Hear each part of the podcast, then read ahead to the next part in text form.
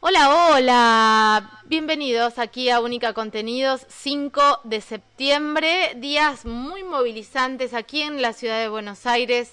Eh, se está hablando muchísimo de la convocatoria, muy estratega y peligrosa de la candidata a vicepresidenta por la Libertad Avanza eh, respecto a este homenaje a las víctimas de terrorismo, usando la palabra terrorismo en relación a, grupos, ¿no? No, no, no del Estado. Cuando el terrorismo, cuando hablamos de terrorismo, se habla de terrorismo de Estado.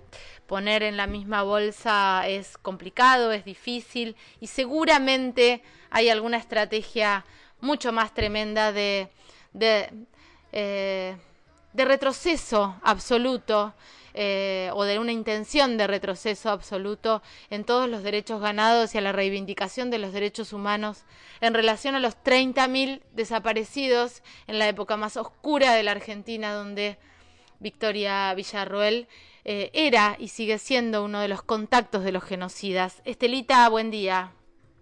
Si se puede decir buen día después de esto y después de lo que ha pasado, lo que estamos escuchando, y vaya uno a saber si seguirán escuchando más conceptos tremendos, opiniones. La verdad que uno creía que esto ya estaba superado, que era otra cosa, que quién podía cuestionar, eh, pero sí, hay gente que cuestiona, conozco gente que cuestiona eh, la desaparición de 30.000 este, argentinos. La verdad que no se puede creer esto eh, que, y lo siento como un gran, una tremenda violencia y un gran retroceso. Sí, totalmente, totalmente. Estelita, ¿tenemos alguna buena noticia? Tenemos, tenemos mucho tema y, y voy a ir por, eh, por lo más liviano. Dale. Voy a ir por lo más liviano, que puede llegar a ser también muy riesgoso, porque desde este lugar, y, y vamos con lo que te había prometido ayer, desde Sí. este lugar hemos enfatizado siempre la significación de las redes sociales, el acercamiento global y la inmediatez que generan, pero también el riesgo que pueden provocar si no son utilizadas con responsabilidad. Y casi estamos hablando de lo que señalábamos recién. Hoy las redes sociales en realidad se han transformado en el amigo irreal más cercano al que le contamos desde lo que desayunamos hasta lo que opinamos de cualquier tema con un alcance que no podemos medir, por lo menos eso creo yo.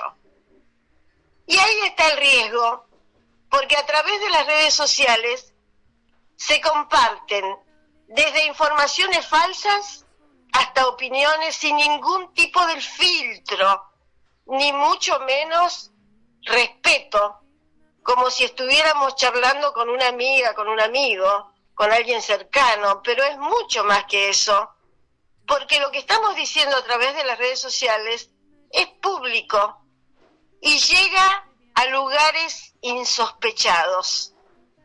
Y cuando es falso o agraviante, es dañino, sin duda. Y en este sentido se ha publicado un fallo de la justicia civil de Cipolletti que me parece sumamente importante, Caro. A ver. Una persona de esa localidad deberá indemnizar a otra por utilizar adjetivos descalificativos contra un profesional a través de Facebook, publicación que afectó la imagen y el honor de la víctima. La sentencia hizo referencia al equilibrio que debe existir entre la libertad de expresión y otros derechos de la misma jerarquía, como lo es la honra y la reputación. Ahora deberá pagarle al damnificado, esta persona que hizo la publicación, ya que tuvo la posibilidad de retractarse y no lo hizo, quien hoy está condenada. La suma de dinero que no ha sido detallada en este fallo deberá compensar ese daño moral sufrido. Dice el fallo que el posteo en la red social Facebook ha publicado, fue publicado por una amiga de la persona que redactó el mensaje ofensivo. la autora de la publicación había tenido trato con el profesional y entonces en los comentarios de la plataforma se consignaron adjetivos descalificativos hacia el experto. El hombre le envió una carta documento para que se retractara sin lograrlo y entonces avanzó en este juicio civil. El profesional probó que el mensaje había afectado sus derechos personalísimos, entre ellos la imagen, la dignidad y el honor y que no solo lo había perjudicado en su ámbito de incumbencia, sino en su círculo íntimo, ya que debió ofrecer explicaciones a su entorno familiar. Sostuvo además este profesional que no tuvo ni tiene ninguna denuncia o sanción ante el colegio que regula su actividad. El fallo civil analizó la condición de la persona sometida a juicio y en ese aspecto se afirmó que tenía los recursos para hacer la denuncia ante los organismos correspondientes si es que ella consideraba que el profesional no había actuado con diligencia. También destacó este fallo que si bien la Constitución habilita publicar ideas en Internet, esto no significa impunidad, ya que si en esta difusión se vulneran otros derechos personalísimos, se debe responder por los daños.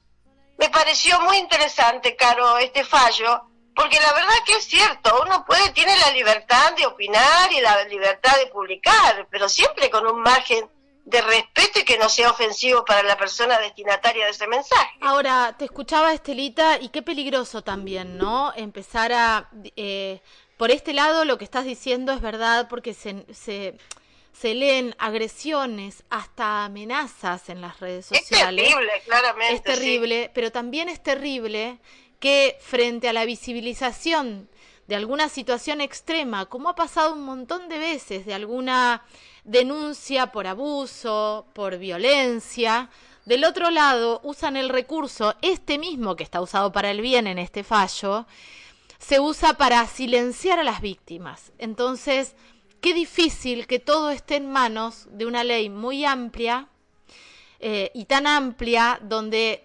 dependemos del juez o la jueza que le toque para, para fallar a favor o en contra de quién y con qué argumentos, ¿no? Porque eh, yo recuerdo una vez que hice una denuncia en las redes sociales en plena pandemia. Eh, fue una denuncia en realidad de una víctima por, por, maltrato laboral, eh, que estaba en, la verdad en una situación muy extrema en una empresa allá y a mí me llegó una carta documento. La carta documento fue respondida por mi abogada, donde realmente había como un, una intención de amedrentar y silenciar lo que le estaba pasando a esa trabajadora con todos los derechos vulnerados, digo, madre, no le cambiaban los horarios, eh, la maltrataban y hasta a una denuncia por, por acoso sexual. Y, y realmente son herramientas donde te llega una, una, una carta documento donde te van a iniciar por calumnias, por daños, no sé cómo se llama, eh, y, y, es difícil la situación, ¿no? Es como todo, todo está en un hilo muy... Sí, pero por eso también es, interesante el fallo cuando dice que, que, existen otros resortes para, para a los que recurrir en situaciones extremas, no sé qué, cuál habrá sido esta, eh, pero en lugar, no recurrió esta persona que hizo la publicación, no recurrió a donde debía en primera instancia para tener una respuesta, lo hizo público sin, sin ningún tipo de filtro.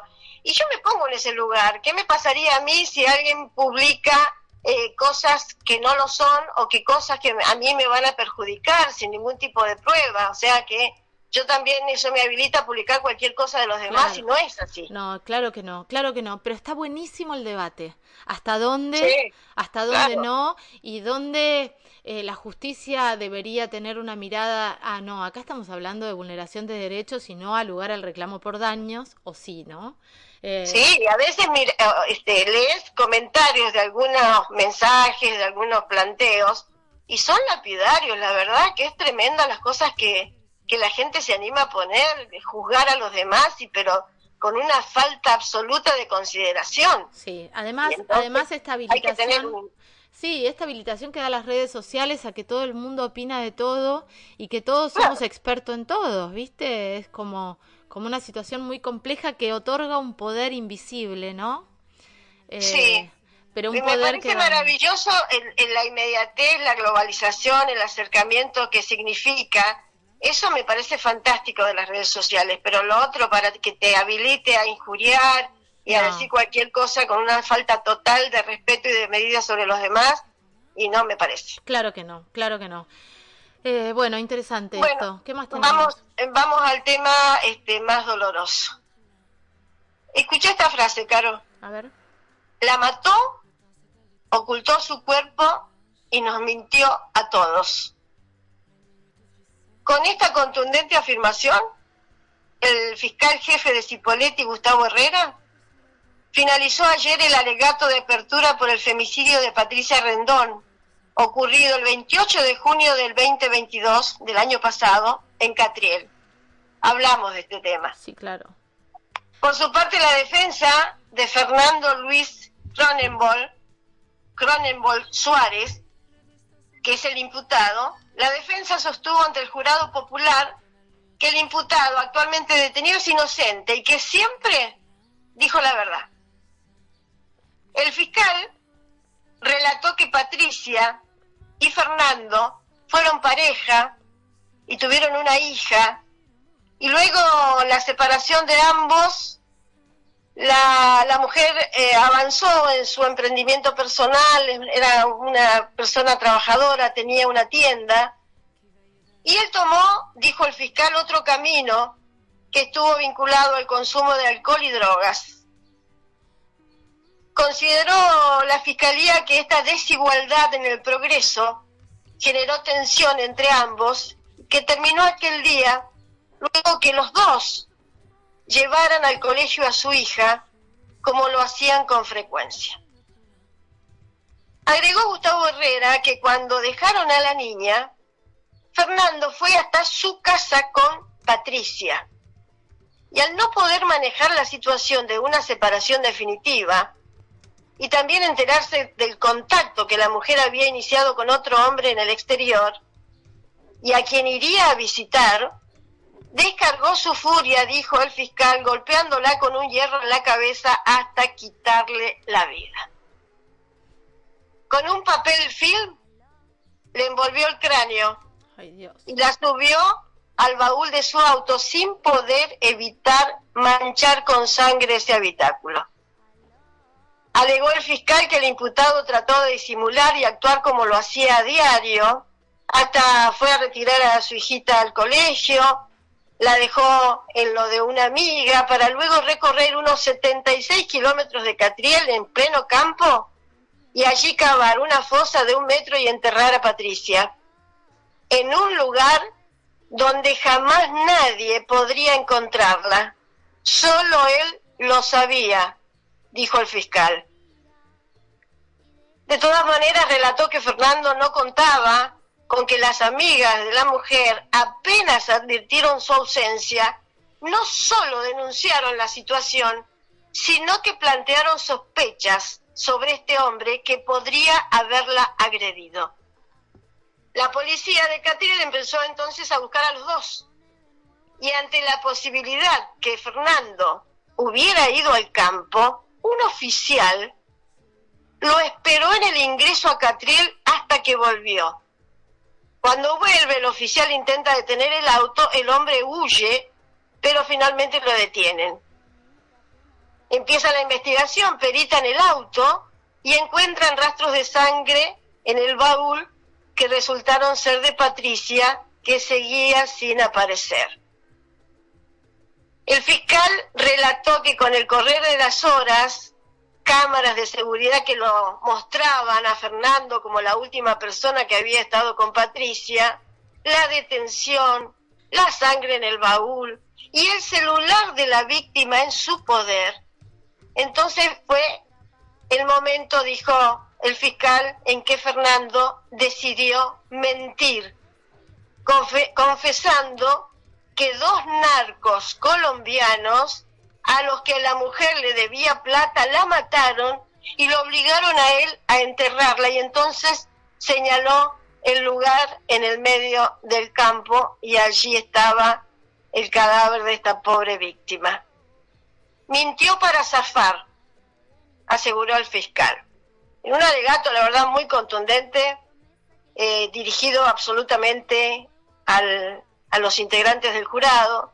Después eh, se escuchó al abogado querellante, en un mismo sentido que el fiscal, y también la defensa de Cronenberg, eh, quien dijo que, que su defendido siempre dijo la verdad, que nunca se encontró el hierro que dicen que utilizó para matar a la mujer, que nunca se encontró nada dentro de la casa, ni rastros de sangre. No habló, por supuesto, de las huellas que habían en el baúl y que desde un principio confirmaron que se trataban de, Patricia, de sangre de Patricia. La verdad que un hecho este, tremendo, tremendo que conmovió no solamente a Catriel, sino a toda la, provincia. Terrible. Eh, hoy, hoy continúa. Ayer hacían una inspección ocular, Caro, en la casa de Fernando, donde el fiscal sostiene que fue el escenario del hecho, y también después algunos recorridos que hicieron, y finalmente el lugar donde el mismo imputado señaló, donde había acabado en la fosa y había enterrado a su exmujer. Y tenía, no se dijo ayer, pero yo me lo recuerdo patente, me parecía tremendo en aquel momento de la investigación, él tenía el celular de Patricia. Estaba en la celda y tenía el celular. El defensor dice que se lo que se lo colocaron, pero él tenía el celular, un celular que en, un primer momento se, dijo en el marco de esta investigación que se activaba con las huellas digitales de, de la propietaria, es decir, de Patricia. Y parece ser que este hombre lo activó cortándole este, un dedo a Patricia, que es lo que se certifica también una vez que encuentran... Ay, qué tremendo. Qué tremendo. Eh, tremendo tremendo, un hombre joven, una mujer joven, emprendedora, eh, que avanzaba en la vida con esa hija, eh, tratando de recomponer este, su situación. Y fíjate vos, ese mismo día eh, tenía previsto y programado un, un, viaje a Buenos Aires por su, por su actividad. Con más razón, las amigas, fíjate qué, qué increíble, ¿no? Y qué, qué actitud que debemos tener siempre, estar con las antenas alertas. Eh, las amigas inmediatamente denunciaron la ausencia y además no solo denunciaron, sino que marcaron sospechas sobre este hombre, porque ellas sostienen que a Patricia les daba, le daba miedo estar sola eh, con su expareja. Había tenido también una denuncia, ayer en, los alegatos se dijo que hubo denuncias cruzadas de, de violencia, y que por una denuncia por violencia contra este hombre había sido sobreseído, esto lo dijo la defensa, de todas maneras denuncia hubo, que es lo importante, y sobre todas las cosas había un gran temor de parte de Patricia para no quedarse, por algo era, no se quería quedar a sola con él. Qué tremendo, y qué tremenda esta estrategia de la denuncia cruzada, ¿no? Cuando estamos hablando de violencia de género. Eh, y otra vez, los mecanismos y los resortes que tenemos son ineficientes, son pocos.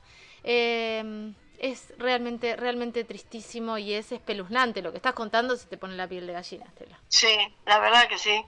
Ayer escuchaba, eh, lo escuchaba al, fiscal y, la verdad que, que es imposible ponerse en esos zapatos, pero igualmente te genera tremenda impotencia y, terror al mismo tiempo. Eh, por estas situaciones eh, que viven tantas mujeres, ¿no? Que, que además terminan con su vida. Terrible, terrible. Estelita, eh, tengo una buena noticia para cambiar un poco el... Sí, me parece bueno. El, el, clima, que acá está saliendo el sol en la ciudad autónoma de Buenos Aires y esto es una gran noticia porque domingo y lunes lo tuvimos con lluvia y nublado. Eh, alegro por ustedes porque acá estamos grises. Ay, qué feo, por favor. pero pero también, pero con onda, ¿eh? con onda y poniéndole onda, es la única manera. Hay que ponerle mucha onda. Este, bueno, mañana hablaremos de otros temas porque hay paritaria estatal, hay una convocatoria para los gremios estatales. Sí. Eh, bueno, ayer hubo este, manifestaciones de ATE, veremos qué es lo que pasa. Eh, con, eh, con el regreso de la gobernadora a la Casa de Gobierno, ¿no? Después de las elecciones en Bariloche. Eh, un regreso que se viene después de mucho tiempo de haber estado instalada en Bariloche con la campaña, con una derrota que debe doler y mucho, por, por no solo porque estamos hablando del aparato del gobierno y del oficialismo puesto al servicio de la elección, sino por las tradiciones internas. Ayer hablaba con Santiago Rey eh, acerca de esto, ¿no? Los análisis que se pueden hacer y eh, sin una tradición interna es imposible, era imposible pensar en un escenario de solamente un 15% de, de votos para la gobernadora. Eh, sí, y más que nada teniendo en cuenta que este, en la elección anterior, Juntos Somos Río Negro, sacó 36% Bariloche. Y ahora 15% como mucha diferencia, con notables ausencias. Escuchaba yo también un periodista que señalaba esto, ¿no? Un periodista de Bariloche.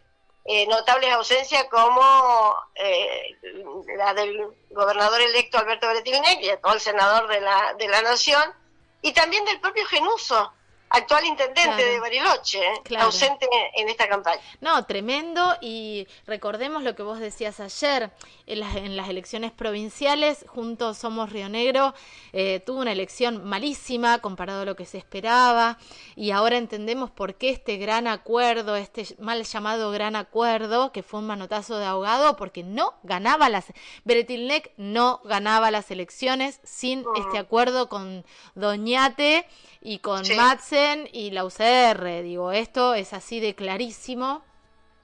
Eh, y bueno, parece que la, esto de irse en picada de Juntos Somos Río Negro se, se hace cada vez más evidente ahora con esta elección de Arabela Carreras y con las tradiciones internas, ¿no?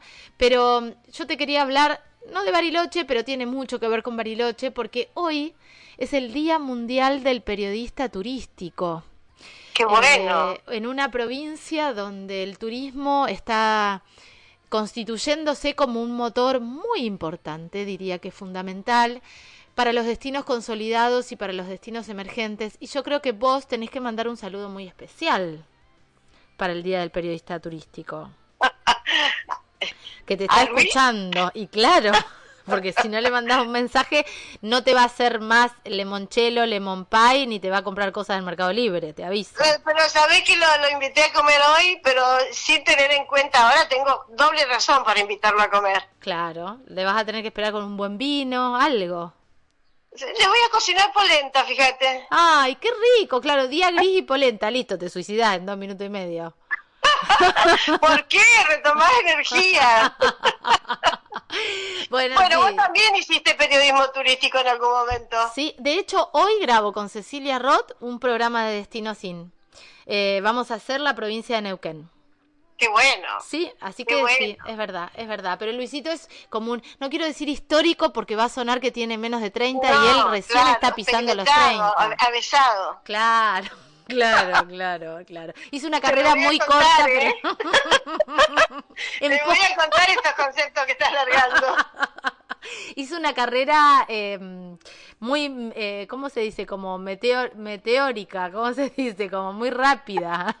No es que hace muchos años que hace turismo. Empezó ayer cuando egresó. Aprendió rápido. Claro, pero aprendió muy rápido y se hizo un lugar muy rápido. Eso fue. Felicidades, Luisito querido. Te mandamos un beso desde acá. Un beso grande, sí. sí. bueno Caro. Mañana nos reencontramos. Buen día para todos. Anda que tenés que hacer la polenta. En cinco minutos se hace igual la polenta. Sí, claro. El tuco es. pero con un buen tuco. Viste que el Tano, si no le pone un buen tuco, se enoja. Claro, nada de aceite y queso. Buen tuco. un beso grande, Telita. Hasta mañana. Hasta mañana. Pasaba Estela Jorquera por aquí.